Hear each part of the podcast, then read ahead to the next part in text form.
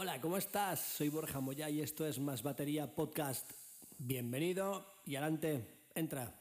Estás en tu casa.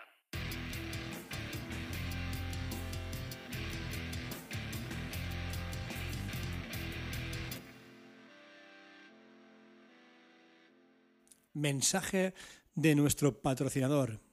Compra el libro, cómpralo, compra el libro. Tocar la batería no es tan difícil, disponible en Amazon en versión papel y en versión Kindle. Ahí estamos. ¿Cuándo, cuándo se nota que somos batería? Cada uno a nuestra Sí, sí. puta claro. ¿eh? Y ahí es donde se Vale. que los ensayos online no existen. No, no. Eso, eso, eso. Vale, ¿qué me contáis, chicos? ¿Qué, ¿Cómo estáis? Muy bien, José, muy bien. Carlos, ¿qué tal? Pues bien, tío, aquí, de buena mañana. Ahí, que, que no se diga, ¿verdad? No, no, que aquí, alevan- madrugamos los músicos. A levantar el país, coño. Ahí. Sí, sí. Eso es un bulo, eso de que trasnochábamos y tal, ya se ha acabado, ya llega una edad que te haces. Yo llevo unos días trasnochando porque las gatas no me dejan dormir, tío. Pero. Hostia. No, las mías tengo que cerrar la puerta, si no, olvídate, yo tengo cinco bichos en casa, tío. No, no, pero la la puerta, de repente, eso, anoche no, pero la noche anterior de repente empezó a diluviar y se rayaron como a las 5 de la mañana empezaron, y dijeron, pues habrá que comer. Y entonces ya empezaron a dar por culo la puerta, pa, pa, pa, a meter unas hostias, tío. Y ya no. o sea, te No me dais lástima, yo tengo dos galgos gordos de eso. 30 kilos. Claro. Se, echan, se echan encima de mí cuando quieren salir a la calle. A las 7 y media de la mañana ya los tengo diciendo, sácame que me cago. Venga. Cosa más van a- gracia con galgo, coño. Te van a denunciar por, mal, por maltrato alimenticio tus perros. Por no de comer demasiado. Te lo juro que la veterinaria flipaba. Me dice, tío, es la primera vez que veo un gago con sobrepeso. Digo, no usted a mi madre. Usted no está en O las navidades de mi familia, ¿no? sí, sí, digo, yo a mi madre se lo dejo un mes, me devuelve un dogo, tío. un pedazo de perro de. el sopón. perraco. Bueno, estamos hoy aquí con, con, bueno, con Carlos, como siempre, Borja y nuestro super amigacho José Rosendo, porque, bueno, porque sí, porque tenía que venir por aquí y ahora la ocasión la pintan calva, nunca mejor dicho, porque, tío, eres el, el hombre que más ha firmado últimamente contrato de, endorsement, tío. Qué brutal, tío. Me alegro un montón, la verdad. Muchas gracias, Borja. La, la verdad es que el, el momento es un poco raro para, para firmar, pero sin embargo, oye, bienvenido sea todo lo que pase. no me lo esperaba tampoco que fuera en este preciso instante, ¿no? Que están las cosas tan, tan así. Qué guay, tío, qué guay. Y nada, eh, eh, bueno, pues un poco como siempre, ¿no? ¿Quién es José Rosendo? Para quien no te conozca. Que ya habrá poca gente que no te conoce. Unas, unas pinceladas, Eh, unos brochazos. Bueno, pues José Rosendo es un tío bajito de Ciudad Real. que no, ahora, ahora- ahora ya hablando en serio, un, un batería profesional que tiene su escuela en su casa y poquito más. O sea, no tengo mucho más que, que comentar. Hombre, tío, eres un tío. Eh, Este es tu momento spam. Todo, a Sí, todo sí, el mundo para decimos. este es- hay- ahora es cuando tienes que venderte. Mi, mi, mi momento spam, bueno, pues eh, doy, tengo la suerte de tener, como comentaba, mi, mi escuela, ¿no? Doy clases a gente de toda España y gracias a Skype también a gente de fuera, gente de Irlanda, de Latinoamérica, eh, cosa que estoy bastante contento en ese sentido. Eh, ahora mismo estoy firmando como artista internacional con varias marcas grandes, ¿no? Con Big Firth, con Sabian, con Aquarian. Tengo también otra de pedales por desvelar, de pedales de tracción directa, que en principio el paquete con los pedales está en camino, o sea que ya, ya mismo lo, lo tendré aquí. Bien, bien. Y pues poquito más, todo el que haya visto mi entrevista anterior, la entrevista anterior que me hiciste en el canal de Más Batería, pues yo estuve estudiando el superior de moderno en Barcelona unos añitos hasta que ya terminé y pues decidí por aquí, montarme mi escuela en casa porque este era realmente mi sueño, ¿no? El poder levantarme por la mañana, hacerme el café, que lo tengo aquí, cruzar la, cruzar la puerta y estar aquí. O sea, eso es lo que yo siempre he querido tener. Fuera atascos, olvídate de historias, de llegar a locales, de nada. Yo, mi casa. Brutal, brutal. Eso es la vida, tío. Porque yo, sueño, a mí me falta la última parte. la, de, la de llegar al sitio. Eso es. Claro, y ese, ese es el rollo. Es que sabes lo que pasa. Yo, después de tantos años viviendo en Barcelona, a mí una de las cosas que más me quemaban, y se lo cuento a la gente mucho, era el tema de los atascos, tío. Yo muchas veces para llegar eh, del local a mi casa, que era en el mismo hospitalet, yo me comía, eh, que eran 40 minutos, 45 minutos. de atasco. Y es, y es que era, yo acababa desesperado, tío, es que me tiraba dos horas al día en el coche. Joder. Mm. ¿Sabes? Y claro, aquí ahora mismo llego, me levanto, desayuno, tío, y estoy aquí en el, en el trabajo, eso no tiene precio. Es que creo que como baterías es el, sueño de todos. Eh, yo también tengo un local que está bastante chulo, pero también lo tengo a, bueno, un cuarto de realmente aquí se, se llega rápido. Pero es el sueño es tenerlo en casa. Yo cuando antes de divorciarme, eh, Sí. mi exmujer me dijo, ¿nos compramos un adosado? Y le dije, si quieres un adosado, tengo que tener mi cuarto o no hay adosado. Hombre, o no. y lo hice, lo hice. Y hizo un cuarto muy un zulo ahí que te cagas. Muy guay. O sea, estábamos eh, ensayando con la banda metal ahí al saco y mi a 5 de la mañana mi mujer durmiendo arriba del salón y adosados, adosados Sí. y no se enteraba nadie, tío. O sea, Pues es una maravilla. es increíble. Lo que pasa que, bueno, pues luego se acabó el tema y tuvimos que vender la casa. Pues, pero bueno, Cosas que pasan. Yo, Sí, yo sí, que sí. an- Antes, por ejemplo, vivía en un chalet también que no era adosado, sino que era pareado, es decir, solo tenía un vecino a un lado. Las otras tres paredes estaban al aire, por así decirlo. Y claro, en ese sentido, guay, porque hice una insonorización que me pegué con mi viejo un currazo, el pobre hombre, ¿sabes? Que lo tenía recién jubilado. Digo, ven aquí, que todavía no, que todavía no libras, ¿sabes? Y nos pegamos un currazo a poner pladur y copopren y movidas de estas, pero quedó bastante curioso, solo que al final pues no me pude poner de acuerdo con el propietario por el tema de la compra. Así que dije, va, pues me busco una casa y dio la suerte de que encontré esta que estaba en venta, que esta casa además es curioso porque siempre de pequeño yo ensayaba en unos locales que están aquí un poquito más abajo y siempre pasaba por la puerta de esta casa y yo decía, joder, lo que me gustaría a mí, que esta casa fuera mía porque no tiene vecinos. Está céntrica y no tiene vecinos. ¿Sabes? Es decir, pared con pared no da con nadie. Hostia, y tener tu, tu sueño realizado, ¿eh? Qué guay, tío. Sí, porque hace, hace esquina la casa, ¿no? Y entonces a la, a la derecha hay como un callejoncito y luego ya un bloque de pisos. Es decir, no hay, no tengo vecinos, está como aislada totalmente. Y Genial. claro, siempre pasaba y decía, joder, esta casa lo que me gustaría a mí. Y luego cuando la vi en venta dije, guau, dije, me la quedo, Claro, quedo". tío. Y claro, tengo, la casa tiene un local anexo, que es donde la familia tiene una churrería. O sea, esto antiguamente era una churrería. Si fuéramos norteamericanos, pues sería un cementerio indio, ¿no? Eh, Seguro. o, o algo así de estos chungos, pero somos manchegos, esto era una churrería. O sea. Tendrías, tendrías el poltergeist que te roba las llaves de afinar, ¿no? Seguramente, bueno, eso lo he tenido siempre, lo, lo Claro, claro. arrastrando siempre, tío. La llave de afinar, no sé. Las palomillas, ¿no? ah, Sí, sí, sí. Tendríamos una excusa, por lo menos. O sea, yo, Claro, habla- sí. hablando de llaves de afinar, yo tengo una llave de afinar de la batería electrónica, la Lesis, que la tengo. mira. Esta llave tiene 10 años. Madre mía. ¿qué Increíble. todavía. Va y vuelve, va y vuelve, desaparece, se da un viaje. Es como los gatos. Es como el gnomo va- de. Es como el gnomo Sí, Amelie, ¿no? Que se va de paseo por ahí. No, mira, yo tengo, yo últimamente utilizo esta porque no se pierde. Esto es un Ya. mamotreto. Pedazo crucifijo, La- chaval. no, tío, la llave está de la llave está de remo gordísima con el, ¿sabes? Con el Ah, manguito de goma. Esto es un destrozo, o sea, Ah. esto, esto mata peña, ¿eh? Esto, esto, De, de- de defensa personal. sí, tío. sí, esto no, esto no se pierde, tío. O sea, por menos de esto te cachea un policía. vamos. Yo ya te digo, yo llegué al punto de tener que atarme una, esto es verdad, ¿eh? de tener que atarme una llave de afinar al, al pantalón con un cordón de Mm. medio metro. Porque es que las dejaba en cualquier lado y ya no. Yo, yo si, an- antes cuando fumaba, llegaba de tocar de los bolos, de los festivales, lo que sea, y llegaba con cuatro o cinco mecheros que no eran míos, con cuatro o cinco llaves que no eran mías, y ponía las fotos en el Facebook y decía, a ver, los propietarios, que vayan de ¿sabes? Porque no sé, soy como una urraca, todo lo que veo para el bolsillo, no lo pienso, ¿sabes? Mi- Mira, una, una buena cosa. Tú dices que tienes un- una, una llave con- de afinar con una cuerda. Yo tengo el- los, los layers, ¿cómo se llaman esto? Las cintas de, de festivales. Sí. Vale, pues cogí una llave porque yo siempre la perdía. En los, o sea, cuando iba a montar el doble pedal o a afinar, no tenía la llave. Me cago en la mar. Y al final me hice uno de estos, le quité la tarjetita y con el ganchito le pasé una llave de, de afinar de unas de, de Onsu que tiene el agujerito. Y eso lo llevo a todos lados. Yo la- mi mochila, la llave, yo es la única forma de no perder llaves. Y luego le doy una llave de afinar a cada guitarrista, cada músico para que sirva.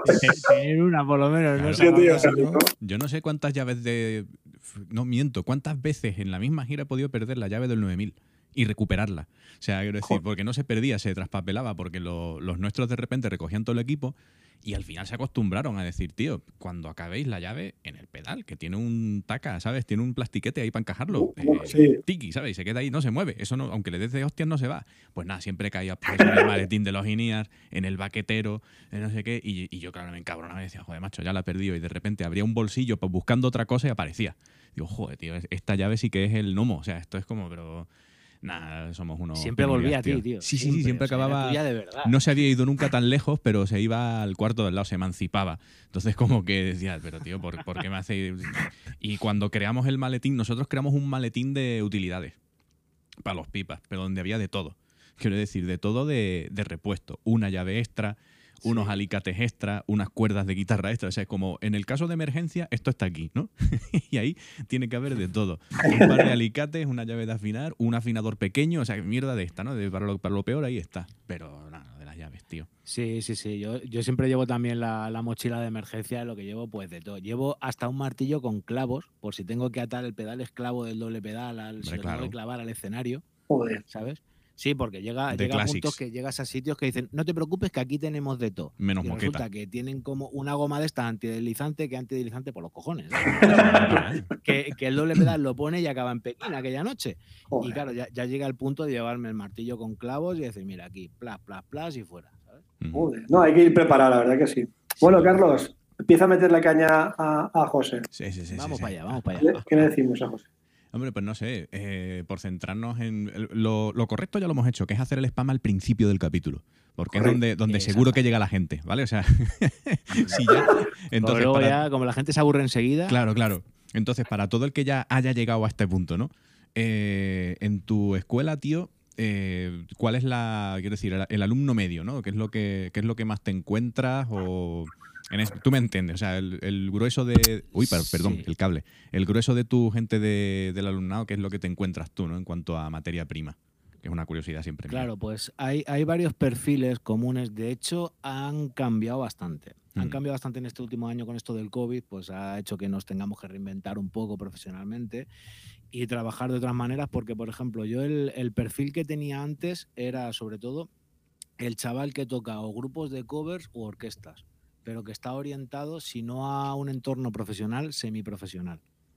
Es una de las cosas que más me encontraba. Yo he tenido mucho batería de orquestas, de orquestas por aquí de Ciudad Real, de Andalucía, de Córdoba, Mm. de, de Granada, ¿no?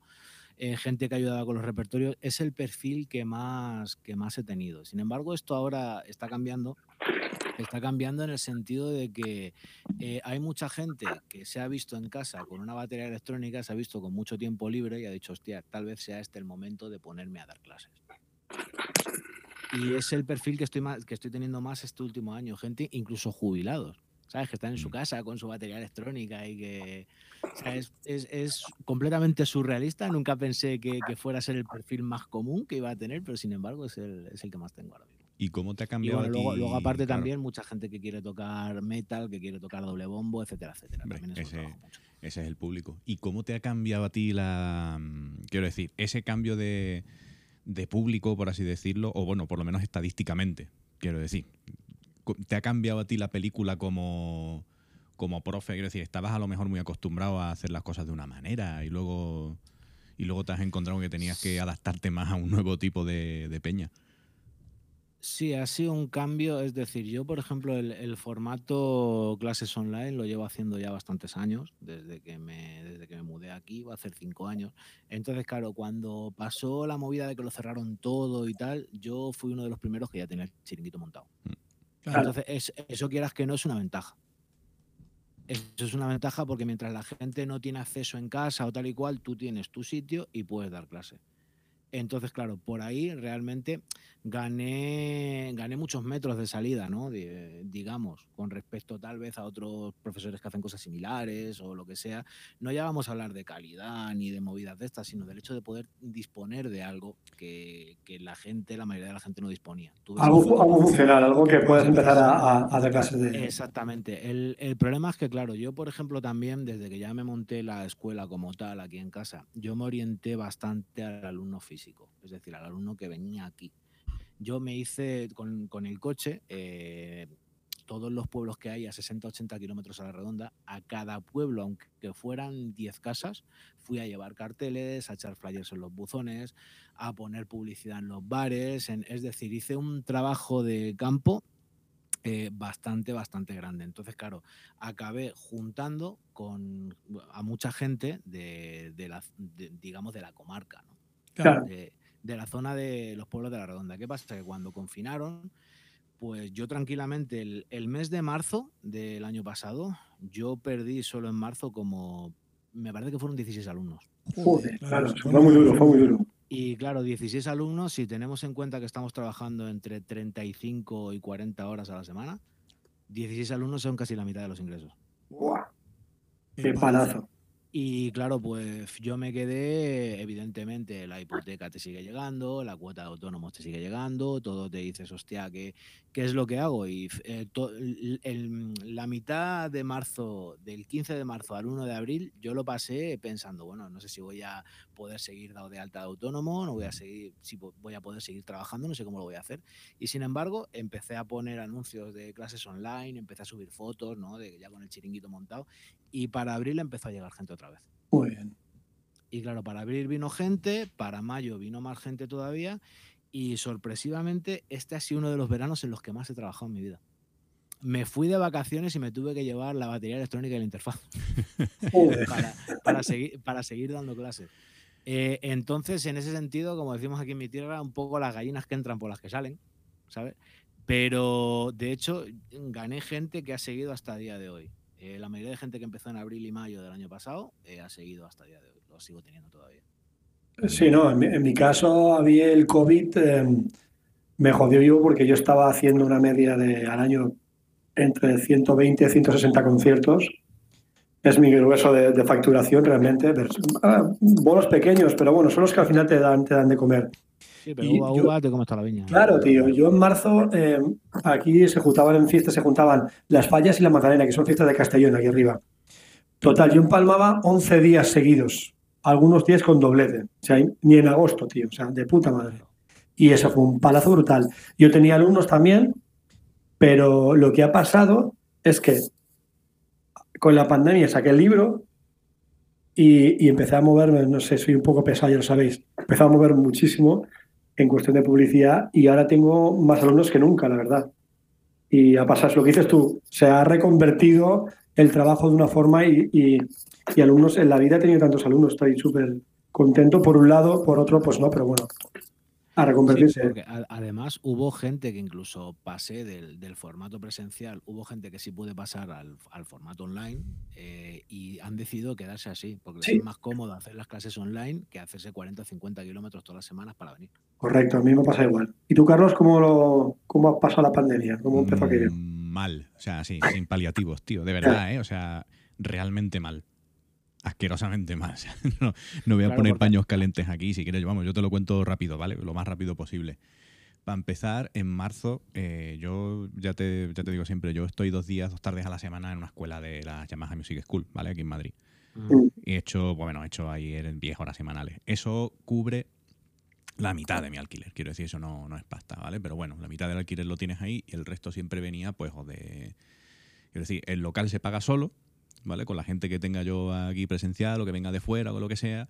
Y luego, pues lo que era tocar. ¿Qué pasa? Pues que tocar, por ejemplo, la otra mitad, casi todos los meses estaba cubierta porque tenemos un proyecto con Gemma Hernández y con mi amigo Samu, que ahora se ha mudado allí a Manzanares. Ah, eh, sí, sí, sí. Pues maquinón. Y tenemos un proyectito así a trío de versiones en plan acústico. Y entonces todos los meses nos daban trabajo aquí en el Platea, en Madrid, ¿vale? Que es un sitio bastante curioso, que es como un una zona que tiene diferentes sitios de comida y tal, y, hay, y bueno, pues siempre hay cosas en directo. Hay un DJ, hay un tío haciendo acrobacia, hay una gente tocando, venía cantando, yo qué sé. Es un poco surrealista al principio, pero dice, hostia, está guay, ¿no? Sobre todo porque potencian eso, que haya actuaciones, no está mal pagado, ¿no? Además ibas allí, ¿no? Quiero decir, tú vas con tus baquetas y tus cascos porque hay una Roland por cojones por el tema del volumen. y todo eso de golpe fuera, todo, pero todo, ¿eh? O sea, de repente todo de golpe fuera, cero ingresos. Y, nosotros además entramos en la escuela en un ERTE, ¿vale? Y el problema es que yo del ERTE, en total, supongamos, vamos a establecer que el ERTE yo debería haberlo cobrado desde marzo, desde mediados de marzo hasta mediados de agosto, que ya me tuve que buscar cualquier cosa. y he cobrado ciento y pico pavos. Joder, tío. En, en Es que total. con eso no llega ni a la puerta a la calle. Qué En, va, en total, y con eso no llegas en la puerta a la calle. Entonces, bueno, pues buscándote la vida como puedes y vende cosas y porque mis padres me han echado un cable directamente. Si no, yo me tengo que volver a casa de mi madre. Pero así, a Claro, tiras, como- ¿eh? o sea, no- pero sin, como- sin paliativos, o sea, sin, sin historia. Como todo nos ha pasado también eso. es- es- O sea, yo ahora, ahora no estoy mal, no estoy mal, ni mucho menos que está, pero el, el shock de ver cómo se caía todo, Mm. todo, Sí, todo, sí, todo, sí. tío, fue, du- fue duro, la verdad. Fue Yo la, la verdad es que agradezco que esto me haya pasado aquí y no cuando vivía Hostia, en Barcelona. Porque si no yo tenía que haber echado el cierre Sí, sí. directamente. O sea, Claro, eso, claro. eso descarado. Además que, claro, el, lo que tú comentabas, Carlos, ¿no? Del tema del local, de tal, uno de los motivos por los que yo siempre he querido tener el, el trabajo en casa, aparte de por el tema de, de la comodidad, ¿no? Y de todo eso, es que, claro, eh, a mí me pasaba, yo estoy un poco como, como estás tú. Yo cuando vivía en, en Barcelona, yo pasaba de, partía de menos mil y pico euros todos los meses. Claro. Quítate alquiler, quítate local, quítate cuota de autónomos. Es que partes de menos 1.200, menos 1.300 y todo lo que saques de ahí ya es beneficio tuyo. Entonces, ¿qué tienes que generar? ¿Dos mil y pico euros para ser mileurista? Una, una cosa así. eh, Es, eh, en estos tiempos es muy complicado y luego aparte de que el nivel de vida en una gran ciudad como puede ser Madrid o Barcelona es muy, muy, muy caro. Sin embargo, claro, aquí lo principal que noté fue que reducí muchísimo, reduje, reducí, reduje muchísimo el, el coste inicial, el punto de partida. claro. En- entonces, claro, eh, para mí ha sido vital entender, vais a decir, no tienes ni puta idea de marketing, pero para mí ha sido vital entender que más que ingresar, eh, la clave está en reducir costes.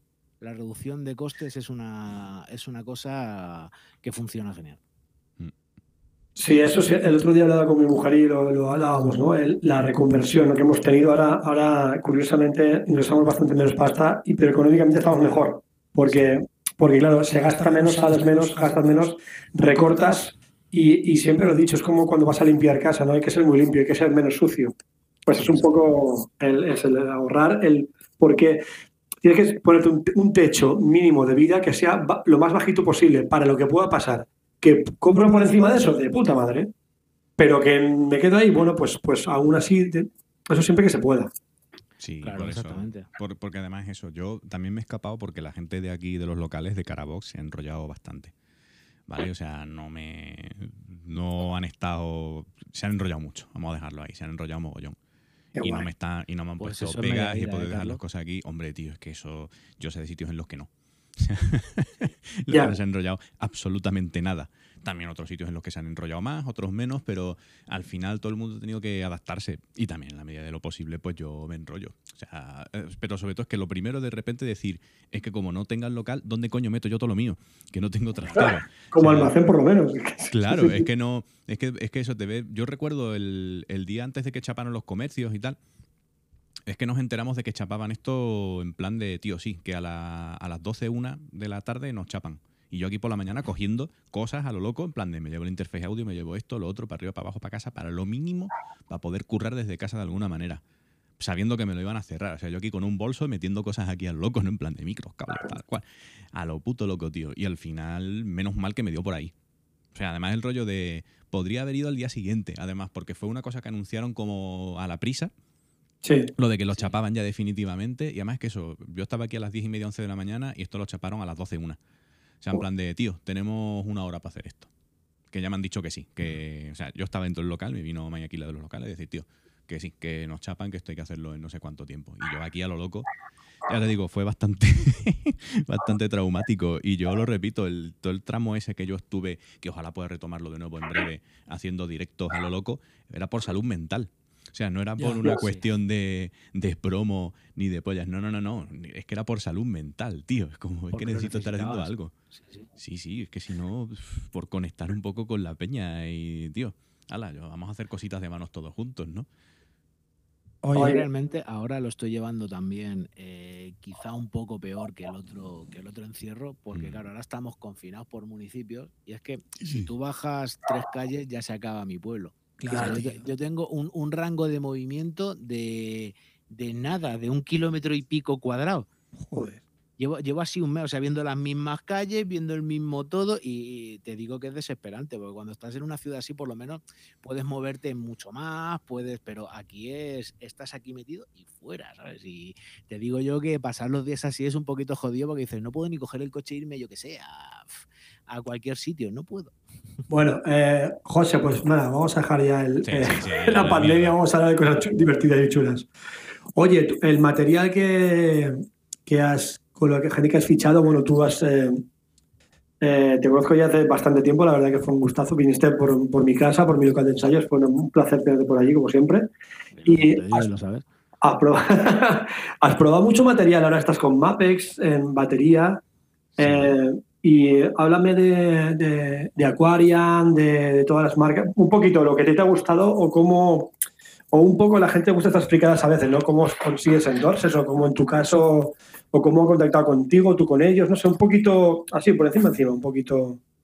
Pues el, el tema de, de los endorsers eh, es, es bastante curioso porque, mm, de hecho, yo siempre que consigo algún endorser no ha sido porque yo haya ido a buscar a la peña. Ha sido porque a ellos les ha interesado algo. Ole, eh, ole. de- no, no sé el qué, pero es decir, ojo, que, que lo he hecho. Que de hecho hace poquito se lo comentaba a un batería que me preguntó por, por Facebook y tal, eh, que, cómo, que cómo podía, qué camino podía seguir y tal. Y yo se lo dije, digo, mira, digo, en un, en un principio, cuando yo tenía 24 o 25, cuando tocaba con una banda que se llamaba Ujú. movía un montón con ellos. eh, hice un currículum con un montón de cosas, con un montón de informaciones, lo empecé a mandar a las marcas y a las marcas que me interesaban. No, obvio, no me lía a diestro y Claro. siniestro tampoco. Es, decir, yo creo que si tú estás con algo, tiene que ser porque te mole. Porque Claro, si, no, si no te mola, mal- si estás por estar, mal invento. ¿Sabes? Esto es como las relaciones de pareja, poco, poco futuro tiene. Y de todos esos contactos que hice, no, no, no tuve nunca ninguna respuesta. Yo me inflé a mandar emails, a todo y nada. Y cogí y dije, bueno, digo, pues esto me lo ignoran, vamos a ser cansinos. ¿Qué voy a hacer? Eh, voy a mandar dossiers físicos. ¿Sabes? Y hice dossiers físicos, todo encuadernado, de puta madre, lo mandé. Pues como si tienes todo, si te untas mermelada por, ¿sabes? Eh, na- nada, cero, cero, ninguna respuesta. Y sin embargo, eh, con, el, con el tiempo, ¿no? Con, tocando por muchos sitios, por festivales, haciendo vídeos, moviéndote, captas la atención de la gente y la gente se interesa y te hacen propuestas. En algunos casos mejores, en algunos casos peores, pero así ha sido mi caso. Y claro, yo empecé como, como colaborador, que yo creo que es como empezamos todos, muy poca gente empieza con un contrato Claro. eh, internacional grande. Digamos que esto es como una empresa, ¿no? Tu entrada aprendí. por, así decirlo. Y luego, si, si te lo curras y, tienes suerte también, pues vas subiendo escalafones, ¿no? Y claro, eh, eso fue en un principio. eh, luego ya, conforme más vas creciendo, más te vas promocionando y más cosas vas haciendo, pues ya más, más vas llamando la atención y más va viniendo la gente a ti. Pero en mi caso ha sido la gente que ha venido interesada en decir, oye, nos interesa tu perfil y creemos que puedes cuadrar mucho con lo que nosotros tenemos. Y claro, es, ha dado la casualidad de que además han sido marcas con las que he tocado toda la vida. Porque yo con, con Mapex, con Big Firth y con Sabian he tocado toda mi vida. Y con Aquarian en los últimos años también, sobre todo los parches de bombo y caja, eh, el, el High Energy de caja y el Super Kick de bombo, esos son parches que tengo súper trillados que me encantan. Son parches que son una maravilla. ¿Y los pedales eran, me habías dicho? ¿Cómo, cómo habéis dicho la marca? Todavía no te lo he dicho porque Ah. tenemos- ¡Qué cabrón! Ah, no. Eh, Pero- tío. pero Intent- mira, buen mira, intento. pues sin, si- sin ir más lejos, el, el tema de los pedales eh, es una marca que, bueno, es de, de la zona de Europa del Este, que ya con deciros eso sabréis que... Dilo, dilo, dilo. No, no puedo, no puedo. ¿Por qué? Porque si ya están de No camino. puedo todavía. Ya están de camino. Y la, y la cosa está en que el propietario ya me había tirado los tejos alguna vez por, por internet, por algún vídeo de qué guay, que no sé qué, y corazoncito va, corazoncito viene. Claro, esto ya te lo ves tú venir, ¿no? Ya dices, a este le gusta, algo, algo quiere, algo quiere. Y claro, le- les mandé un email de decirles, tío, que me molaría mucho trabajar con vosotros por probar. Y tardaron como, como un mes y pico en contestarme. Y yo dije, no les interesará. Claro. Y claro, el tío tardó un mes y pico en contestarme porque me dijo, uff, perdona, pero es que se me ha ido directamente el email a la carpeta de correo no deseado. Y claro, el email se le fue a la carpeta de correo no deseado porque en el, en el título tenía la palabra endorsement. Ah, ya, el, sí, le recibían mil, mil mails de Dorset. Claro, este, este tipo de cosas funcionan así, es decir, esto me lo demostró, ¿no? De la gente, no, eh, quiero una petición de endorser de tal, de cual, vale, todo eso va a la papelera y no se lee. Y revisando, dio la casualidad que lo encontró y el tío, bueno, disculpa, de verdad, que es que lo siento mucho, pero se me ha pasado. O sea que así es como yo creo que funcionan un, un poco estas cosas. Crea un producto y trata de atraer a la gente hacia él, ¿no? Fascinante. Lo, de la, lo del filtro de endorser. Sí, sí, sí, El claro. Esto spam. te- te- Dime, dime, Carlos, perdón. Eso, el filtro, el filtro de spam y yo pongo la palabra endorsement, eh, deal y, ¿sabes? y cosas de ese rollo, ¿no? Y social y, y empiezo a poner palabras que digo, Buah, me está abrumando la peña con esto, para que no me den la brasa, yo voy a poner esto en el filtro. Y luego ya un día Claro. esto lo reviso. Claro, claro, y eso, eso me dio, me dio como, como a entender que realmente las cosas funcionan así, que en su momento, tal vez hace 10 años, cuando yo quería conseguir endorsement, es que no es que me ignoraran, es que directamente no lo veían. Claro. ¿Sabes? Es que directamente lo pasaban por alto, ¿no? Que, que es así un poco como funcionan estas cosas. También que, hoy, hoy en día, o sea, como últimamente tengo la suerte de estar firmando tanto, recibo muchos muchos mensajes de la gente de, oye, ¿qué hay que hacer para ser endorser de Big First? Oye, ¿qué hay que hacer para, como si hubiera una fórmula mágica, ¿no? De decir, haz esto y ya, y ya puedes fichar. Y la, la cosa está en que lo, que lo que digo siempre y lo que le recomiendo a todos mis alumnos, que se ha puesto como muy de moda eh, el tema de, de decir todo lo que utilizas en las redes sociales, ¿no? de hacer Uh. publicaciones con todo el material, con todo... Y eso realmente está dificultando, para mi gusto, que a día de hoy se firmen buenos contratos. Nos lo está poniendo todo más difícil. Claro. Porque, porque, porque, claro, el, el tema, eh, yo no soy ningún experto en marketing ni en nada, pero si yo fuera una empresa, yo no voy a fichar a una persona que me lo está dando todo gratis. Exactamente, eso es la- ese es el tema, sí. Claro. Colaboro, no colaboras, tío, usas esas baquetas, lo que sea, y Claro. pones que, pero entonces, Y veo, y veo a la gente que hace, que hace un vídeo de Instagram y automáticamente eh, Sabian, Mape, no sé qué, no sé cuánto, qué tal, y te pone todo el listado de marcas etiquetando todo. Claro, si tú eres la marca, dices, ¿para qué te voy a fichar, aunque esté interesado en ti, si tu parte ya me la estás dando gratis? Claro. Si tu parte ya la estoy obteniendo. Y claro, eso es yo lo que creo que la, la gente no ve, que lo hacen como para llamar la atención, pero al fin y al cabo lo están dando regalado. Yo no voy a hacer publicidad jamás de una marca con la que no trabaja. Eso lo tengo clarísimo. A no ser que me guste mucho, mucho un producto y diga esto es la hostia, comprarlo, no. O sea, el, el que quiera el que quiera aparecer en la foto, pues que haga un trato. Además, es que ahora, eh, esto, me enteré, me enteré hace poco, ahora va, va a cambiar la cosa en cuanto a las políticas de redes sociales de cuando las cosas están patrocinadas y cuando no. O sea, hay que indicarlo claramente y pueden revisarlo y todo ese rollo, ¿vale? Porque se están cuidando bastante con cómo la peña y cómo las empresas hacen publi.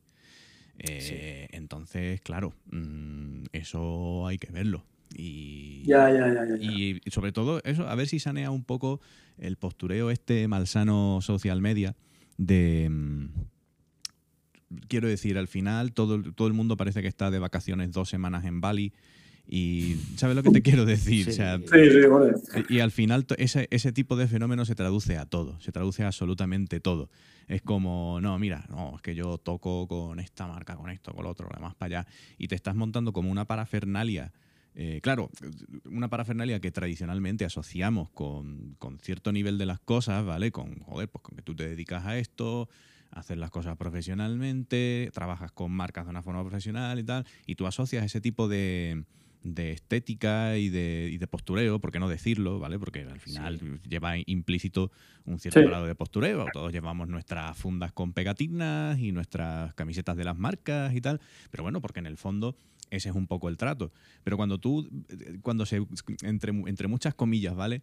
No voy a decir se democratiza, pero cuando se populariza y se abre de forma total el, acceso a esa clase de postureo y todo el mundo parece que está haciendo exactamente lo mismo, a mí me mata. Yo lo siento, pero me mata. Porque es que parece que estamos todos en lo mismo y no, lo siento mucho. Eh, no todos estamos currando por igual, no todos estamos. Es que no, no lo puedo evitar, me parece, me parece un poquito insultante a veces, tío. Sí, porque aquí además es como dice mi viejo, que todos somos iguales, sí, pero unos más iguales que otros. Hmm. Es decir, yo creo que tiene que haber signos más que nada para que la gente entienda que para llegar a un sitio del punto A al punto B hace falta mucho sacrificio y muchos años de estudio. Creo yo que es, que es, mi, Claro. es mi humilde. Es, opinión. es que Es así, lo que pasa es que estamos en el mundo virtual. Ahora todo el mundo cree que, que uno cuando tú tienes, por ejemplo, la gente ha visto, hostia, Rosendo ha firmado con un montón de, José Rosendo ha firmado con un montón de, de ah, perdón, que se me olvidaba. Aviso para todo el mundo que oiga esto. José Rosendo no es el batería de Rosendo. No, no. que, que- que es que muchas veces me escriben a mí pensando que escriben a Mariano, ¿eh? Hostia, tío. a Mariano Montero. Hay mucha gente, no, porque os vi tal y cual. Digo, no, si yo no, o sea, yo me llamo Rosendo porque es mi apellido, tío, que no. No te... Como está de moda po- ponerse tu nombre y seguido del nombre del grupo en el que tocas, Mira, pues ya ah, la gente hostia, eso- automáticamente lo asocia. Eso es fatídico, ¿eh? O sea, Hostia, eso también. fatídico, pero, pero que llevo. Yo, yo una vez hice una masterclass en un pueblo de Jaén y vino un tío que venía a velar Rosendo, Joder. ¿Sabes? Mira, Tío, te voy a hacer una camiseta que ponga no soy el batería de Rosendo. Sí, es que, es que al, al- al final, y yo sé- lo, lo curioso es que mi padre es hiperfan y siempre que vienen por aquí vamos a verlos, ¿sabes? Y siempre que me encuentra Mariano le digo, tío, digo, de verdad estoy hasta los huevos de decir que no soy tú, tío. Estoy negro ya de decir a la gente que no soy tú. Eso es maravilloso. Pero, pero sí, eh, vol- volviendo al, un poco al, al tema, eh, hoy en día yo creo que las redes sociales están haciendo más mal que bien. Es decir, eh, en la otra entrevista que teníamos lo dije, pero es verdad, Internet no es ni bueno ni malo, las cosas no son ni buenas ni malas, es el uso que tú hagas de ello. Claro. Es decir, es solo una herramienta para conseguir un medio, pero no es el fin en sí mismo. Es como un cuchillo. Un cuchillo en manos de una persona mentalmente sana o normal es útil y en manos de un perturbado puede ser un arma. ¿No? Pues Internet es un poco lo mismo. Si les das un uso correcto, eh, puedes obtener buenos resultados. Si le das un uso incorrecto, pues ahí viene la película. Yo creo que hoy por hoy hay una burbuja muy grande centrada en la, en la apariencia, ¿no? Y centrada en la apariencia además porque, por ejemplo, eh, muchísima gente, muchísimos alumnos me suelen decir, "Pu- publicítate más, hazte más vídeos, hazte no sé qué. Si tengo días que doy 10 horas de clase, ¿tú te crees que tengo yo ganas después, cuando acabo, de ponerme a hacer vídeos? O de, no, yo tengo ganas de cogerme un libro y ponerme a leer. ¿Sabes? O, o- o de ponerme una peli, o de, o de ponerme a cenar con mi chica, yo qué sé, algo así, ¿sabes? No, es así, es así. Hay mucho, mucho postureo, hemos hablado. Bueno, hemos hablado. ¿Sabes lo, lo que pasa? Que, que este tema es muy recurrente. Siempre aparece por aquí la sombra de las redes sociales. De, de- y lo que, lo que dice Carlos, lo que dices tú, estoy totalmente de acuerdo, ¿no? Que primero, que todo cuesta un montón, que la gente no lo ve. Estamos en el mundo de la inmediatez. Y, y luego lo que dice Carlos, coño, es que yo me he currado mi carrera, he ganado mis concursos, mis historias, he hablado de, por ejemplo, de Carlos o de Tío Rosendo, de José. Y luego resulta que, que veo gente que si ves su Facebook, su Instagram, tío, eh, parece que, que, que sea mucho más, no es porque sea más o menos que uno que otro, Sí, sino que sí, dice sí. que no ves la diferencia real de un, de un profesional de verdad, Sí. de verdad, y el que em, quiere aparentar, eh, o sea, ese interface de profesionalidad, ese Pero- skill de- Pero es que, claro, eh, hoy, hoy por hoy ha cambiado mucho el modelo de todo y además yo a veces, con 35 años recién cumplidos que tengo, yo a veces veo que me estoy quedando obsoleto a pasos agigantados. Yo ya veo cómo, cómo está saliendo todo. Es decir, por ejemplo, el, el tema de, de la apariencia, hoy en día todas las bandas siempre intentan engordar un poco más la apariencia con respecto a lo que son. ¿no? Yo creo que eso es normal también, poner un poquito de maquillaje. Pero claro, yo me he encontrado casos de que, por ejemplo, al, al principio de, de la pandemia, eh, empecé a mirar y vi que una banda que me mola mucho, que son del norte de Europa, buscaban batería. Ojo, una banda que ha llegado a encabezar festivales medianos por, por todo el mundo, por Estados Unidos, por un montón de sitios. Vi que buscaban batería y les contacté. Y dije, bueno, eh, hablamos de los requisitos y tal y cual, y me dijeron, vale, pues mándanos un par de vídeos. Les mandé un par de vídeos, les moló, hostia, cógete un avión, porque no sé qué, y vente para acá. Claro, cógete un avión y vente a Escandinavia. ¿Sabes? O sea, ahí, ahí te vas para Fuentalvilla, para Albacete y ya llegas a, Escandinavia en un momento. Pues total, que les dije, bueno, vamos a hablar de- del tema un poco de la, de la viruta y eso, ¿no? Porque claro, ah, no, no, bueno, ahí, ahí es donde viene, donde viene el problema. Eh, no te esperes un duro de la banda, es decir, tú te vienes aquí pero te mantienes solo. Ojo, una banda que tiene DVDs en directo, una banda que, una banda que si, si os digo quién es, no os lo voy a decir, pero si os digo quién es, alucináis. Y claro, yo me quedé pensando, digo, vamos a ver, digo que, que encima me pedían que firmara un contrato de exclusividad con ellos. ¿sabes? Digo, o sea, firmar un contrato de exclusividad, atarte a algo que no te da de comer, Está feo eso. ¿sabes? Y me, y me- y me dijeron además, aquí cada uno tiene su curro. Es decir, todo el dinero que genera la banda se reinvierte en la banda. Claro, sí, te- está en todas las revistas, en todas las webs, en todo. Una parafernalia de publicidad de la hostia. Digo, pero Claro. tío, ¿de, qué- de- de qué te sirve tener ¿para la banda ¿Para en todos lados? ¿Y para qué? O sea, no Si sé, no sé, Rick. O sea, a ver cómo. Es que eso Es- no, eh, no hay por dónde cogerlo. Algo te tiene que dar. O sea, mm, por amor al arte al 100%, no puede ser. Exactamente, y claro, pues yo ya por lo que daba a entender, digo, bueno, esto quizá los miembros fundadores sean los que viven de ella y lo, la gente que vaya entrando, Los esbirros. que se, que exactamente los esbirros, digamos, Pues los sí. pequeños peones. Y claro, yo me, me quedé, me quedé muy sorprendido en ese sentido porque digo, joder, no sé si he tenido yo toda mi vida un pensamiento de que, de que aquí había más de lo que, de lo que había, pero chico, me quedé súper sorprendido y dije, pues, Pero- yo- No, eso no sea, cuela y te voy a explicar por qué. Te voy a explicar por qué no cuela, además. O sea, además así de claro. Eh, en el momento en el que, que una banda, un artista, lo que sea, empieza a dar conciertos, y como tú dices, además, en un caso de decir, tío, es que estás encabezando festivales, ya con que sean medianos, ¿vale? Un festival mediano mueve pasta. O sea, tu, tu banda está generando pasta. La está generando. sí, No solo para que tú la reinviertas en tu grupo. No, está generando Claro. pasta a todos los demás componentes de- del, del proceso. te tiene que quedar un beneficio. Algo tiene que generar. Entonces, si eso es solo lo único que genera. Otra cosa es que, tú- es que te digan, mira, tío, es que durante X tiempo nos hemos planteado que durante X tiempo vamos a estar haciendo esto para reinvertir y tal cual pascual, o bueno, o el grueso se va a reinvertir y este poco nos lo repartimos, pero para después que crezca y nos vayamos repartiendo más. Quiero decir que haya un plan a medio largo plazo, pero que el, el postulado principal sea nadie ve un duro de la banda porque el, el dinero se reinvierte, eso me parece Sí, de sí. coña. Única y exclusivamente por eso, porque la banda genera pasta en un Claro. sistema, ¿vale? En, en un sistema que es el negocio de la música, en el que ahí trinca pasta. Eh, el de la sala, o el del recinto del festival, o quien puñeta sea, el organizador del festival, los promotores, los agentes de zona. eh, quiero decir, ahí cobra todo el mundo hasta lo que ponen las copas y la banda que está generando que vaya gente a, a- allí. y yo tengo que tocar por amor al arte. Y tú tienes que tocar o por sea, amor al arte. No, no. Tú, tú eres el principio de la cadena, pero eres también el final. Es decir, tú eres el principio de la cadena, todo parte de ti. Hay una cantidad de serie de, de- de gente que genera dinero gracias a ti. Y sin embargo, eres el último en cobrar o en ver un duro, en ver un. Entonces, claro, evide- evidentemente me, me tuve que, que negar y le sentó hasta mal. Pues no, lo siento, pero es que la gente tiene que entender eso.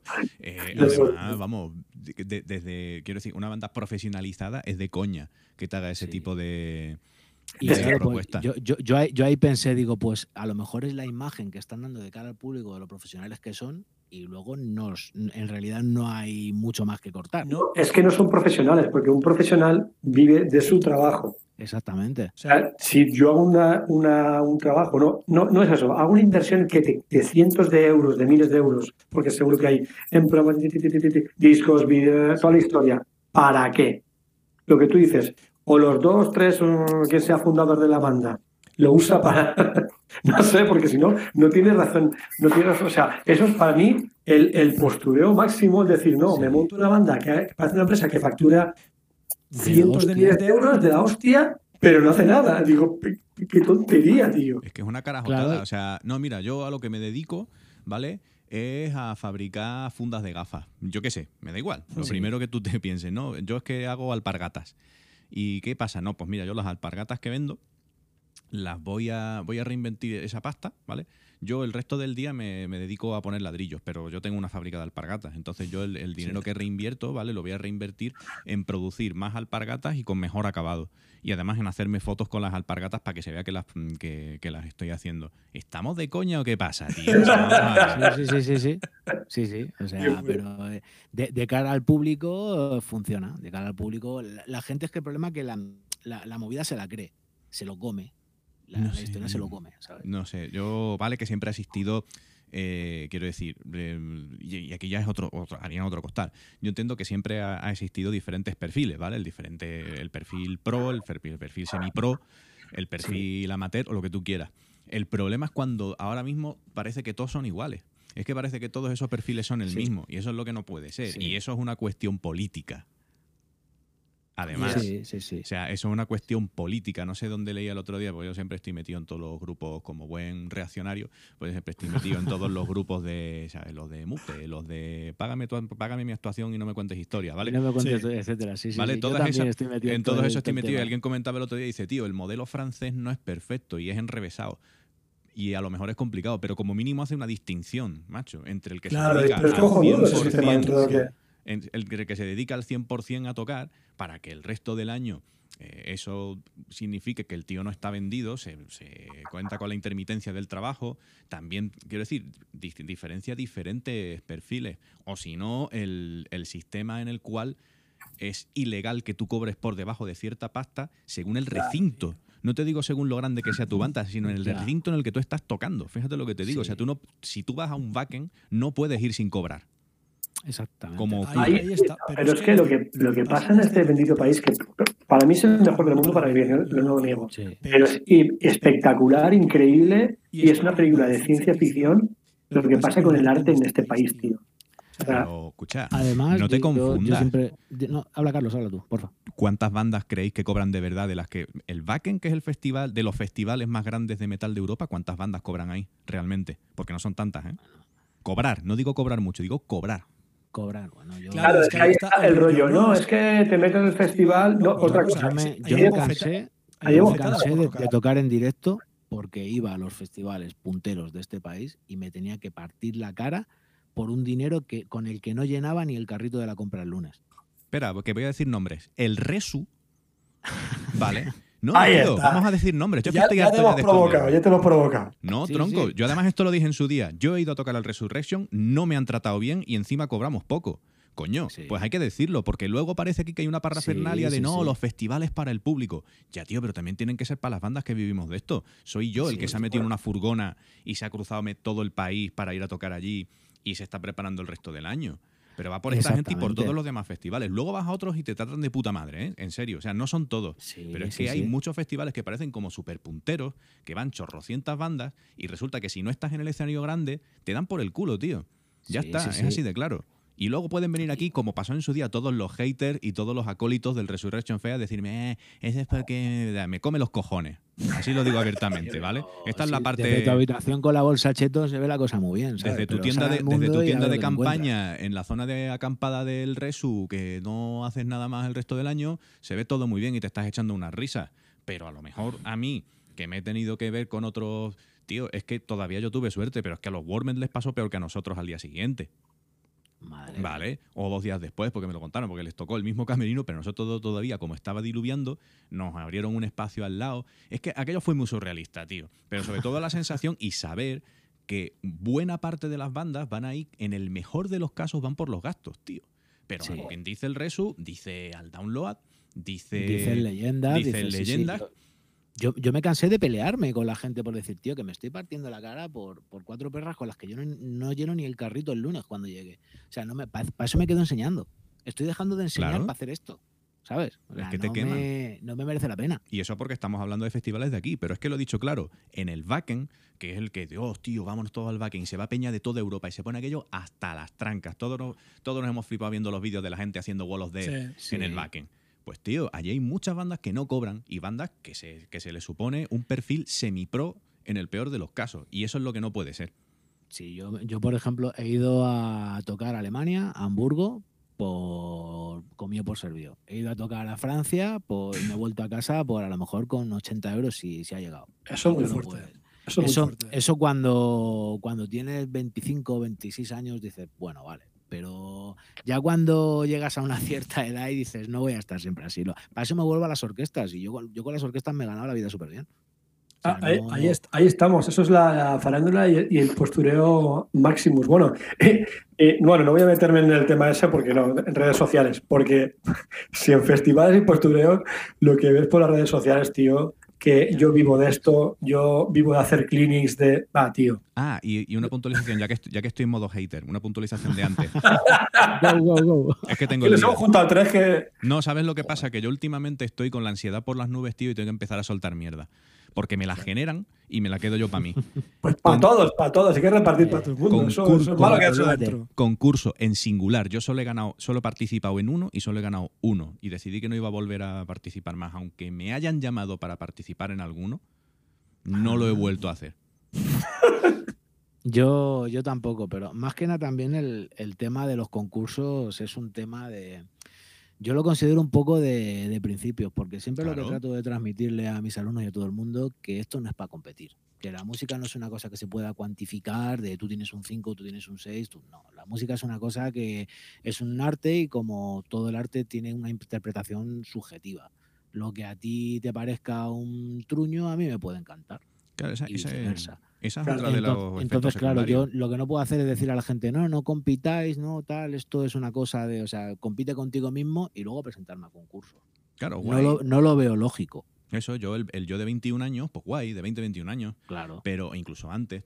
Pero a partir de ahí ya la sensación era de, vale, ya he hecho esto, ya lo he visto, ya lo he vivido, yo creo que a partir de ahora no tiene ningún sentido seguir presentándome a estas cosas. Y además porque eso crea un otro de los efectos ¿no? de ahora, que es como la competitividad implícita de la que no se habla. Es como la gente ahora Sí. mismo no, mucha gente no hace las cosas para, para sí sino por conseguir algo, ¿no? Es como por conseguir, pero además por conseguir algo intangible en plan de los likes para que me cojan las marcas, para que después esto, todos como tienen un plan súper trazado ahí en ese, en ese rollo, y yo no lo hacía así, tío.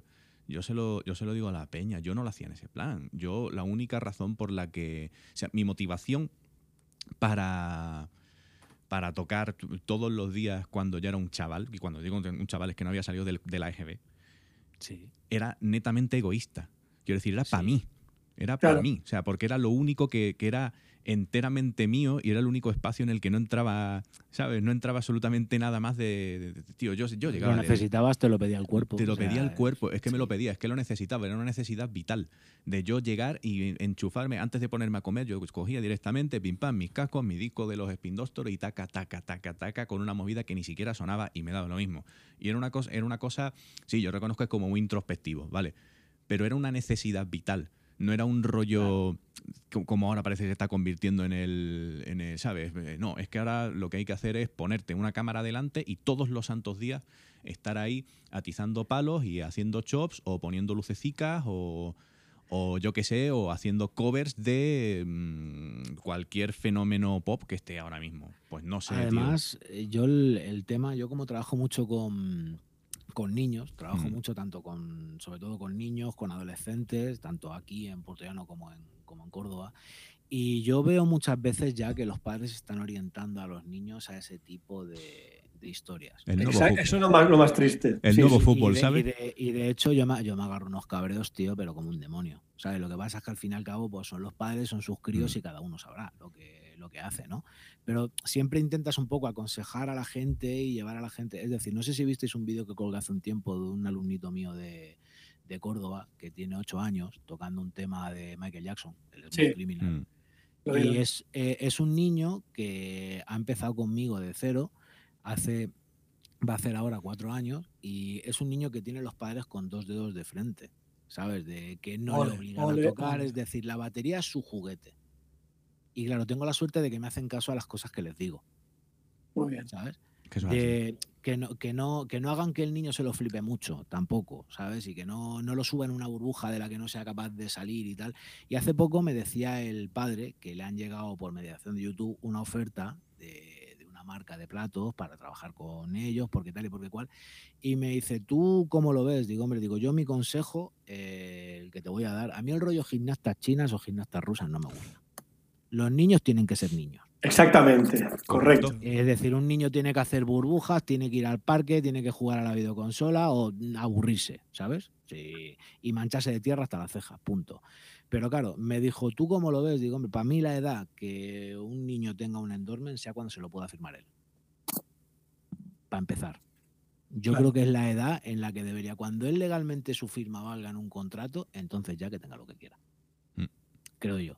Pero hasta entonces no le metas esa presión y es decir, de, de hecho, por ejemplo, le hace vídeos, pero, pero para él, ¿sabes? De no le hace vídeos con intención de subirlo a internet o de hacer un canal de YouTube. No, porque, Porque le gustará. Es que, Es que Exactamente. Y claro, yo lo que quiero es que el niño no pierda el, el disfrute de la batería, porque también he tenido, el, he tenido el caso contrario y la gente no se da cuenta de esto porque esto además no, no, no se habla, esto a lo mejor lo hablamos entre nosotros, porque por ejemplo Carlos seguro que habrá tenido algún caso parecido de, de los padres frustrados y los niños obligados. Uf. Uf, Afortunadamente no muchos, afortunadamente. Pero lo ves claro, ¿eh? En cuanto tú ves al, al crío, ves a los padres. Eso es, eso es Ya, así, Sí, tío. sí.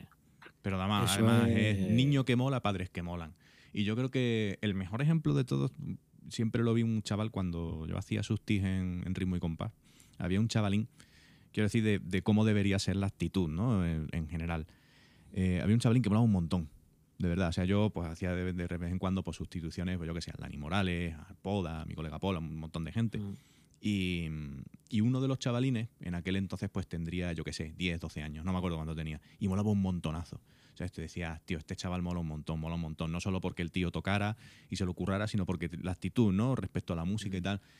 Y entonces conocías al padre. Claro. Y decías, tío, ahora ya veo de dónde lo sacas. Pero entonces es cuando yo me enteré de lo que había pasado. El padre, eh, creo que lo que tocaba era la guitarra, ¿vale? Más o menos, quiero decir, amateur, no le tocaba más o menos la guitarra y el crío dijo que quería tocar la batería. Y entonces el padre, es más, ni, ni siquiera sé, si- no, ni siquiera recuerdo ahora si el padre tocaba mucho, ¿vale? Pero el padre lo que hizo fue comprarse un bajo. Ajá. Y eso me pareció algo maravilloso. O sea, quiero decir, eso me pareció algo mágico, tío. El rollo de, vale, mi hijo quiere, quiere tocar la batería, vale, pues yo se los voy a fomentar a base, a base de hacerlo con él. Y la mejor forma de hacerlo con él ni siquiera es tocar la batería, sino coger decir, pues voy a tocar como la otra parte de la sección rítmica, tío. Me voy a coger un Sí, bajo y lo voy a disfrutar con él.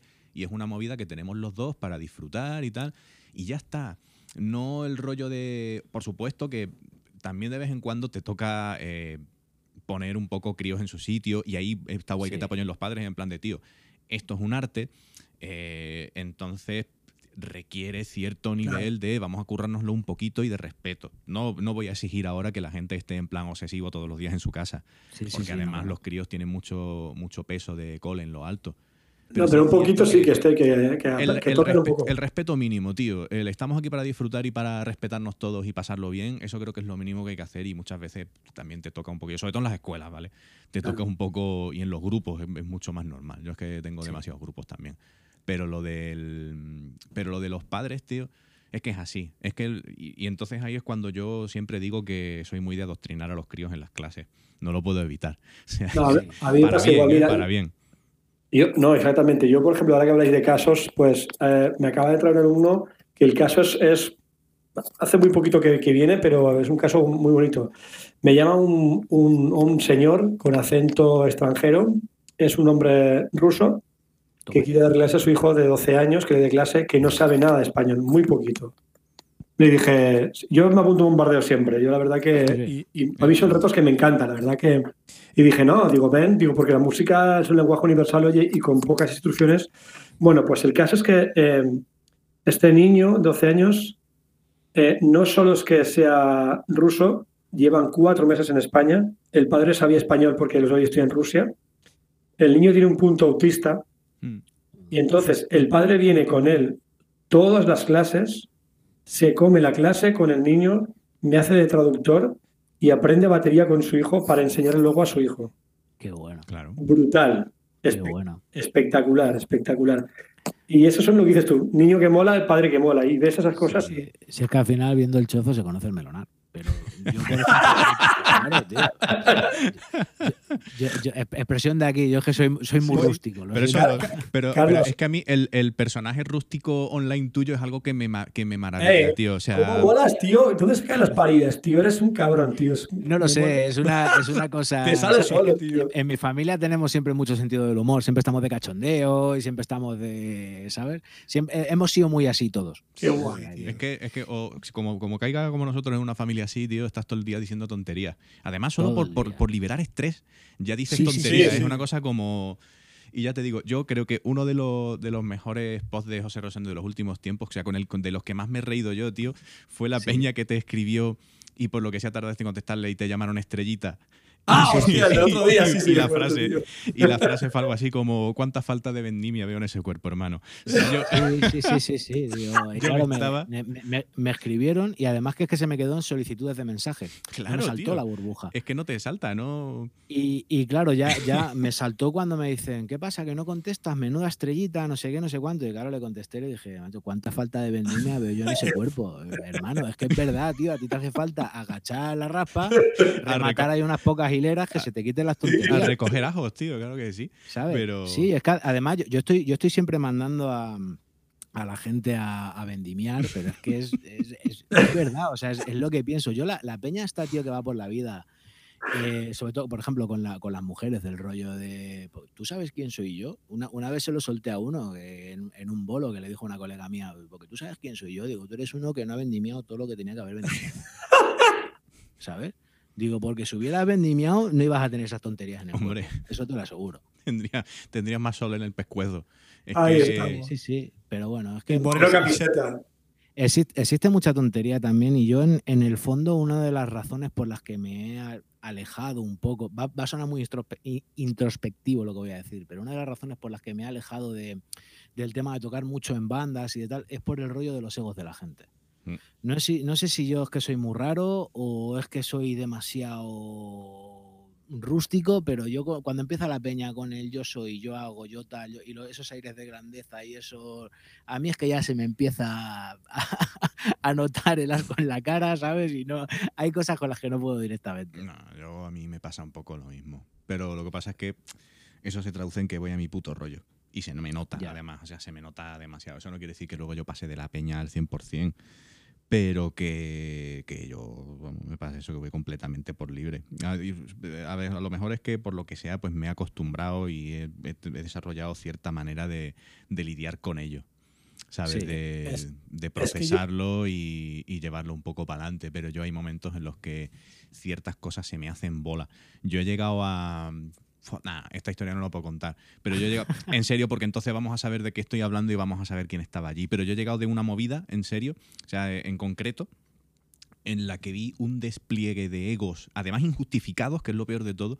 Porque como Sí, decir, sí. porque en una movida en la que toda la peña que tenía toda la razón del mundo, quiero decir, los que más razones tenían para decir yo soy fulano de tal, eran los que no lo hacían. Y con razón, con razón internacional para hacerlo, fíjate lo que te digo. Ajá. Y eran los que menos estaban en ese rollo, estaban ahí a, a su rollo, tío, tomándose sus Coca-Cola o sus cervezas o lo que fuera, y todo lo demás era como, un despliegue, como un despliegue de egos y de movida. Y yo recuerdo llegar a casa diciendo, "Uf, qué de bala verde. O sea, mm, Yo, No. yo, de hecho, no sé si visteis el, eh, uno de los últimos posts que hice también, de a lo mejor un, un mes, de una historia que me pasó con una banda en un, en un festival, oh, sí. del cantante que se comió nuestra cena. No Sí, sé si sí, lo sí, visteis. sí. Ah, hostia, muy bueno también, tío. Es que eres un. Eres, son mecheros, chaval, son mecheros del Facebook. Que, que al fi- no, que al final la peña empezó, "Os- yo estuve, era tal bo-". Digo, al, al final se va, se, Se va, va a saber, se va se va a a aparecer aquí el peine, ¿sabes? Digo, voy a, voy a chapar el post, tío. Pero sí, básicamente además fue, fue una historia de tocar en un festival en el norte y los cabezas de cartel del festi ir de estrellas, pero ir de estrellas hasta el, hasta el punto de que en la, en la zona ¿no? de, de esparcimiento de las bandas había un reloj y una tabla con horarios. De decir, tal Claro. banda cena tal hora, Claro. tal banda cena tal hora y tal otra ce- cena, cena esta. Y claro, pues nosotros nos encontramos con el, con el punto de que yo llegué a cenar y me encontré a ellos comiéndose nuestra cena. Está feo eso. Y cuando le dije al tipo, digo, oye, digo, perdona, disculpa, que esta es. No, no, porque el tío que no me entendía, ¿sabes? Que no te entiendo y me señalaba con el dedo y me decía, vete, digo, yo te voy a dar una hostia, macho música, que va a ser impresionante, ¿sabes? Y el tío, no, porque te vayas, porque tal. Y al final luego me vino de buena, ¿sabes? No se decía gracias. Y bueno, pues ya le expliqué que gracias se decía ojete, etcétera, etcétera. Claro, claro. pues Pero eso, pero eso, eso es lo que digo yo. Nunca juegues con la cena de un músico, tío. O sea, es que Sí, sí, sí, sí, sí. eso no, eso con lo que no se juega, con la comida o la cena, es que, y menos en un festival que no sabes lo que te va a caer. Sí, sí, porque además el, el tío es que se, se escudaba en el no te entiendo. Y vamos a ver que mi inglés no es que sea de Wisconsin tampoco, pero tío, que tú cantas en inglés, es decir, unas mínimas nociones tienes que tener. Algo, algo ¿sabes? sabrá el tío. Y como mínimo el rollo de no es tu hora, amigo. O sea, Claro, y, pero si es que yo le, le señalaba el, el horario y le señalaba el, el reloj, ¿no? El tablón con nuestro nombre y el reloj decía que nos toca ahora. Y el tío me hacía con el dedo como, lárgate, lárgate. Pues claro, la gente del festival no hacía nada. No, no, es que es el cabeza de cartel. Digo, a ver, si Ah, lo de va a ser siempre. aquí intocable o lo que sea, ¿sabes? Y luego al, al rato entré ya en el backstage y ya el tío me entendía. Pero dijo, hostia, digo, que me ha aplicado yo aquí 8 o 9 cervezas, digo, que han tenido efectos pedagógicos inversos. Ahora es que me entiende, ¿sabes? me entiende a mí que no, me, que no me entenderían ni en castellano pidiendo torrenos en Soria, ¿sabes? Pero bueno, digo, o sea que... te estás poniendo borroso, ¿no? Madre Sí, sí, fue, fue fantástico. Y claro, pues como, como esta también de, de historias con, con músicos, también tengo unas cuantas, de, Hombre. Pero, pero ya, ya se... No se pueden contar todas. No, no, no, Yo tengo demasiadas que no puedo contar. Además, tengo algunas con miembros de la prensa que sí no puedo contar. Sí que no puedo contar, tío. Uh, Ya cuando prescriba del todo. Pero. Pero es- eso no- Eso no podéis hacerlo, no podéis decir, tengo y no contar. No, la- No, No, pero No, que, hay uno, a- a ver- hay uno en concreto, hay uno en concreto que siempre que mm, vale que yo ya aquí demuestro lo, mi- de, lo, de lo que voy, pero siempre que nos lo cruzamos, siempre de repente te lo, te lo ves a lo lejos en algún sitio. Y siempre es como, siempre suele ocurrir, no sé por qué, tío, tenemos esa suerte de que vamos en furgoneta llegando a un festival o lo que sea y está por ahí a lo lejos. Y siempre soy yo el que grita, pero, pero fuerte, fulano, cabrón. Y Ah, ya sé quién es. y Ya- ya sé quién es. ya sabes quién es. Y Sí, sí. siempre, tío, siempre. Y, y es como. Y de repente es como, ah, ha, ha habido, ha habido tiros, no sabe por dónde. Y los otros deshuevados en la furgoneta diciendo: Un día de estos te va a ver, tío. Y digo: Pues me va a sudar los cojones que me vea. O sea, que venga y que me diga algo, que mis razones te tengo. va a pillar. Me va a pillar, que, que mis razones tengo, que venga a ver qué. aquí Sí, porque también aquí me voy a poner en, en modo hater. Dale fuerte, por poco, Dios. Pero, pero también el, el tema de, de la prensa Oh, musical, y oh. entre comillas, prensa musical, en este país eh, es de coña. Es- yo, lo, si- yo lo siento mucho, pero es de coña, porque el, el rollo, tú no puedes ir de comunicador siendo divulgador. Lo siento. Tú eres un divulgador de información, eh, no eres un periodista musical, eres un tío que tiene un blog. Claro. ¿sabes? Y vas aquí, yo de, de hecho es que ya te digo, he- he tenido alumnos, tío, que me han venido, pero deprimidos y jodidos por crónicas que le han hecho en conciertos poniéndolos a parir. De vaya mierda de grupo, que no tienen ni puta idea, que no sé qué, digamos, a ver, digo, ¿quién te ha hecho la crónica? Digo, este, digo, este, cu- ¿cuál es su bagaje musical? El, el MP3, porque otra cosa no es que no es que haya hecho en su vida. Y, y claro, es, es que es como dices, tío, cualquiera hoy en día con una cámara de fotos y un blog ya se cree que es comunicador. Ya, ya. Ya, ya, No, ya se cree que es es- una autoridad que tiene criterio para hablar. No, hay- no, había, no había un salto, tío. Hemos pasado del medio carca al blogger. Y, Sí, sí, sí. y es durísimo. O sea, habiendo peña que sabe hacerlo bien, de verdad. Sí, Conozco peña que sabe hacerlo bien, que son periodistas de profesión y de carrera, claro. y que Claro. han decidido. Tío, mi, mi colega. Mi colega David Esquitino te puede gustar más o menos la misma música que a él. Puedes coincidir con él o no, pero es periodista. O sea, él sabe Sí. lo que hace. Y, Claro, y se claro, prepara eso las importante. entrevistas, se prepara las presentaciones de discos, se prepara las cosas. Y es un tío además que ha apostado por lo suyo. Que en un momento Sí. dado cogió, se hizo independiente y dijo: Yo voy a hacer mi medio que va de este estilo, de esta movida y tal. Y que. Y ya está. Es que no hay, más, no hay más vuelta de hoja. Y tú lo ves y como mínimo el tío es profesional. Y tú sabes que de él como mínimo vas a esperar siempre que se haya preparado las cosas de una determinada manera porque es su oficio. Tú vas, por ejemplo, a, yo qué sé, por poner, además sin salir de del mismo ramo, ¿eh? te vas al Juanma del vuelo del Fénix en Radio Nacional y sabes cómo se le ocurra, que el tío llega con sus Hombre, notas, se ha preparado las cosas. Claro, pero el problema es que esos, no digo que sean la excepción 100%, digo que no es a lo que más voz se le da en muchas ocasiones.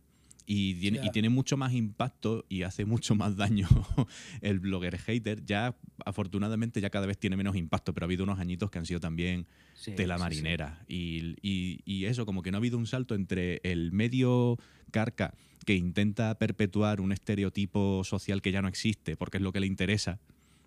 ¿Sabes? Mm, Una especie de discurso social que ya no existe. O sea, el, el heavy no es violencia estaba muy bien en los 80 porque tenía A ver, sentido. ahora, ahora ya no, Está muy tío. trasnochado todo eso. Está muy trasnochado porque es que ya es una tribu urbana que no te digo que no exista, pero como mínimo no está marginada en las calles y, y tal. O sea, y eso ya no existe. Entonces, como que no ha habido un salto normal entre unas cosas y otras. Y, y es que es eso, lo del fenómeno blogger, tío, también. Y, ha que- sido- y quieren además dar como una... eh, yo tengo... subo como de vez en cuando fotos una a la semana, ¿no? De- Sí, sí, sí, sí. Heavy es. ese exagenario alopécico, ¿no? Porque son, son re- reflexiones siempre que, que pienso de cosas que he visto en conciertos o en festivales, yendo a tocar o lo que sea.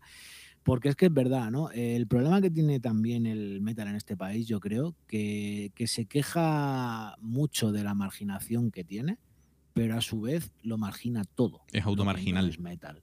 ¿Sabes? Es decir, es, es una paradoja súper total y absoluta porque es que es como, tío, el, el metal tendría que, que ser más conocido. Eh, y luego te dicen, no, es que el metal es para unos pocos que lo sienten. Digo, ¿que sienten qué? ¿Sabes? ¿El bombo en el que- pecho? ¿O cómo va esto? Claro. Y eh, que nos vamos de hora, lo siento, yo es que pero bueno, no- coño. no me gusta hablar. No, pero- no, no pasa nada. eh. No lo estoy viendo, pero le hago, le hago así la muñeca en, en Sí, sí. plan amable, decir, El- fino, el- dice que no vamos de hora. La pulserita. No, pero de mira. hora, lo siento. Yo he, No. comentado, he comentado en el tuyo último, el del metal es 99% sentimiento, un 1% técnica, ¿no? Y yo he dicho, ¿cómo ha sido? En mi libro titulado La pegada, hablo Sí. de cómo opinar sobre técnicas y tener ni puta idea de técnica desde el heavy. O sea, es el, Es el que- mal endémico. Es que es más, esto, esto además viene de, de una historia real de un batería con el que compartí eh, escenario, que se ponía muñequeras de pinchos, pero de estas desde la muñeca hasta el codo, para tocar, que te impiden articular la muñeca, y, y cadenas, ¿sabes? Ese tío es mi ídolo. Y, ¿Y cómo tocaba? y claro, pues, pues, tú- pues, como magneto en una ferretería, así. Igual, ¿sabes? Y, y claro, yo, yo, yo cuando le vi, yo le dije, digo, chacho, digo, tú sabes que eso te va a hacer daño, ¿no? No, porque es que el metal, porque la imagen, porque no sé qué. Digo, sí, sí, digo, si vas a ser el más moderno de parapléjico de Toledo, tú no te preocupes por eso. Va- vas a ser el más true. Pues al final el tío con a los dos o tres años me escribió para ver si le podía hacer un intensivo y tal en Barcelona, porque se había hecho una tendinitis muy jodida. Normal. Basado en hechos reales. Dije, tío, es que solo te acuerdas de Santa Bárbara cuando truena, ¿sabes? O sea, realmente lo que es- no, no estás buscando hacerlo bien desde un principio. Eh, estás buscando ser más heavy que nadie, pero luego ya, ay, ay, corrígeme, ayúdame, ¿sabes? Pues recordad, chavales, las aventuras del, del heavy sexagenario alopécico, Alopécico, siempre sí. basadas en hechos reales.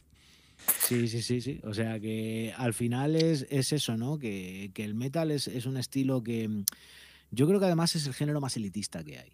¿Sabes? Es decir, es un género que me encanta, pero toda la parafernalia que hay que rodea a la gente no me gusta en absoluto. Hay de todo, ¿eh? También, otros estilos también, pero sí, el, el, el, el metal, no sé, fuera de España, en España sí que es un... Es muy, bueno, yo siempre escuchaba música, eh, yo siempre soy muy heavy, muy hard rock, no tan metal, pero, pero la verdad que luego amigos míos que tocan en bandas de temas propios de metal y tal, me cuentan películas y digo, ¿estáis flipados todos o qué? Sí. Digo, pero es increíble. Y, y cuando oigo tus, veo tus, tus comentarios, digo, no me lo puedo creer, tío. Porque esto es lo que es, esto me cuenta es verídico, o sea, Que sí, está pasando. No es un chiste, no es una No, no, No, no, no, Yo vi, tío, esto sí que me da igual decirlo. Cuando estuvimos en el Resu, tío, estuve, presen- estuve presenciando, esto ya no tiene que ver con el festival, estuve presenciando desde detrás el montaje del concierto de Batuska. O como lo llamaba algún colega, Batuska Morla. Y no sé, no sé si lo habéis visto alguna vez. Ellos No, llevan como una. no llevan, vale, llevan una parafernalia como de. mm, Vamos a ver cómo te lo explico. Es una especie de misa negra ortodoxa. Em, sí, sí, es muy loco. O sea, es- buscadlo porque, o sea, yo cuando vi todo lo que llevaban los notas allí, todo el mundo, entre todos, ¿vale? No es que llevan un- una, una, una cámara de pipas, no, no, no, es que entre todos montaban un cirio literalmente. O sea, y es como, y todo lo que duraba la intro, las notas allí, el tío con un púlpito, ahí, o sea, era una vida como súper tétrica, súper chunga, y decías, esto tengo que verlo, yo esto tengo que verlo, por lo menos cómo empieza. Y luego empezabas a ver el, empezabas a ver el show y, deci- y yo lo primero que dije, ese chaval en, en- en parches de caja no se le va el sueldo. Sí, sí, sí, sí. O sea, de- y yo diciendo, mira, y fíjate hasta qué punto era la cosa, que iban todos con unas movidas por delante de la cara, ¿vale? Que no se le veía la cara a ninguno. Tenían la- los mástiles de la guitarra con, con cinta de fosforito, ¿vale? Para ver dónde estaban los trastes, porque si no es que no veían un carajo, o sea. Y, y yo vi aquello, tío, y, y, er- y dije, oye, esto por lo menos, yo qué sé, los notas esto pues apretarán aquí cera, ¿no? Me despeinará un Sí. poco. Y me quedé con bastante frío. O sea, pero, pero bastante, bastante frío. ¿Sabes? En el de. Y ese es uno de los casos en los que es mucho más la parafernalia que lo que luego. Que lo que luego ocurre. Si tú me dices que son, yo qué sé, eh, tío, a mí, pues yo qué sé, tú ves a los Dimu Burger, como los llamaba yo, Sí. y, y es que los discos molaban. ¿Sabes lo que Sí, te quiero joder, decir? ya te Era, digo. era una, bar- una barbaridad. Pero A mí también música- hasta- que toqué con Nicolás Barker Claro. y ya cuando, ya cuando vi que toca con la fuerza de un dedo índice Efectivamente. un bebé lactante no se le ve, no se le ve, los parches de caja ahí tampoco se van. No. Y claro, pero, pero ahí, pues bueno, o, o grupos en los que tú puedes montar más o menos parafernalia, pero existiendo los keys, ¿sabes? Claro, es que Entonces, como que no. Quiero decir, y los keys luego suenan. ¿No? Pero cuando Sí, tú ves sí, luego que claro. luego es que lo ves y dices, tío, es que hay algo aquí que no está sonando. O como la vez aquella que fui a ver a un grupo que era telonero de otro, dos te- con dos teloneros y los primeros teloneros sonaban más que los segundos. Y cuando llegaron los segundos dijo una compi, hostias, tío, ¿por qué suenan menos? Y digo, pues porque están tocando menos. Claro. Que. Eh, Entonces, Ahí lo no, no, hay, no hay más vuelta de hoja. no están Además tocando que- peor, pero están tocando menos. Que claro, hoy en día el problema que el, pro- el, el término audiovisual ya no se entiende audio sin visual. Mm. Es decir, ya prima más lo visual que realmente lo que tú toques. Yo, o sea, por, por ejemplo, tío, te, te puedo contar también y ya si, si queréis después me cortáis, ¿no? Vale, Vamos, vale, ¿no? ya De- con eso. de, to- de tocar en un, en un festival en- en- al norte de Alemania, en una ciudad que se llamaba Barth, tío, como Barth ujú. Y me acuerdo de tocar eh, un montón de bandas de black metal, de estas que van pintadas como Sos Panda, como tal, como cual, claro. Y nosotros, ahí, pues tú imagínate, o sea, los tíos noruegos, alemanes, tal, alto, rubio, nosotros españoles, chiquitillos, peludos, o sea, Sí, sí. estábamos allí, parecíamos los hobbits del, del batallón, ¿sabes? Estábamos por ahí, por ahí metidos. Y me acuerdo, tío, de, habíamos tocado ya y salí de pegarme una ducha y en la zona donde estábamos los grupos y tal, eh, los más blackers, los más malos, los más haciendo una ouija antes de salir a tocar. Pero ya maqueados de... Y yo dije, pues como, como tú, Carlos, esto no me lo puedo perder yo. Tú imagínate la estampa. Yo que salgo de la ducha con una toalla de estas en el pelo, así que tenía un botoncito detrás que me había comprado mi madre, y con, y que- con la toalla ahí puesta, tío, y una bolsa de doritos, y fumándome un cigarro de vainilla, y me, me, me salí, me senté al lado de ellos, y los tíos haciendo ouijas ahí apuntando con la cara de malos y diciendo, ¿pero qué están haciendo, por el amor de Dios? Como para aparentar que somos los más ¿Qué malos del lugar y más. Sí, sí, sí, pero una imagen de, de chungos, de satánicos, de una cosa. Luego los ves tocar y yo dije, hijo mío, tú te has creído que Metrónomo es un emperador de estos de Roma. así? Habéis empezado aquí, habéis terminado aquí, o sea, un, brutal, brutal, ¿eh? Os, os prima mucho más la parafernalia, las ganas de demostrar, que luego el local de ensayo que mamáis. Ya Es digo. mi opinión. Pues eso es otro de los males endémicos del metalismo. Claramente. bueno. Es una pasada, la verdad que lo mejor es, a partir del momento hater, me ha molado un montón. Sí, sí, sí. José, mil gracias, tío, por compartir un ratillo una charla matinal con Carlos y conmigo, Carlos Espósito. Como José siempre, tío. De verdad que para mí es un lujo, tío, que me hayáis llamado para, para vuestro podcast, tío. O sea que de, de corazón os, os doy muchísimo las gracias por la, por la oportunidad. Hombre, además aquí a lo que se viene es a echar el rato, tío. Claro, sí, tío. sí, sí, me, me- lo he pasado muy bien, tío. Me he divertido un montón. Sí, sí, sí. Yo la verdad que sí. Nada, eh, José, enhorabuena, enhorabuena grande, porque sé que es un tío luchador, has pasado por un montón de cosas, y no lo sepa que, que, que vea más batería, que hay una entrevista también con él. Eh, enhorabuena por lo de Sabian, ma- to- todas las marcas que no, si- se me ha olvidado alguna, hasta la marca aquella que ¿Querías decirme? de pedales. La marca X. Y nada, tío, pues muchas gracias, de verdad, que es un honor para Carlos y para mí el que estés aquí, de verdad. Pues muchas gracias a vosotros. De, de corazón, cuando queráis, aquí me tenéis. ¿Vale, chicos? Igualmente, chato. Bueno, Venga, Pues- un abrazo muy grande. nada, compartid, el podcast. Podcast y ser bueno y tocar mucho la batería. Gente, Mucho, mucho. un saludo, nos vemos. José. Adiós, adiós. Chaote. Vamos.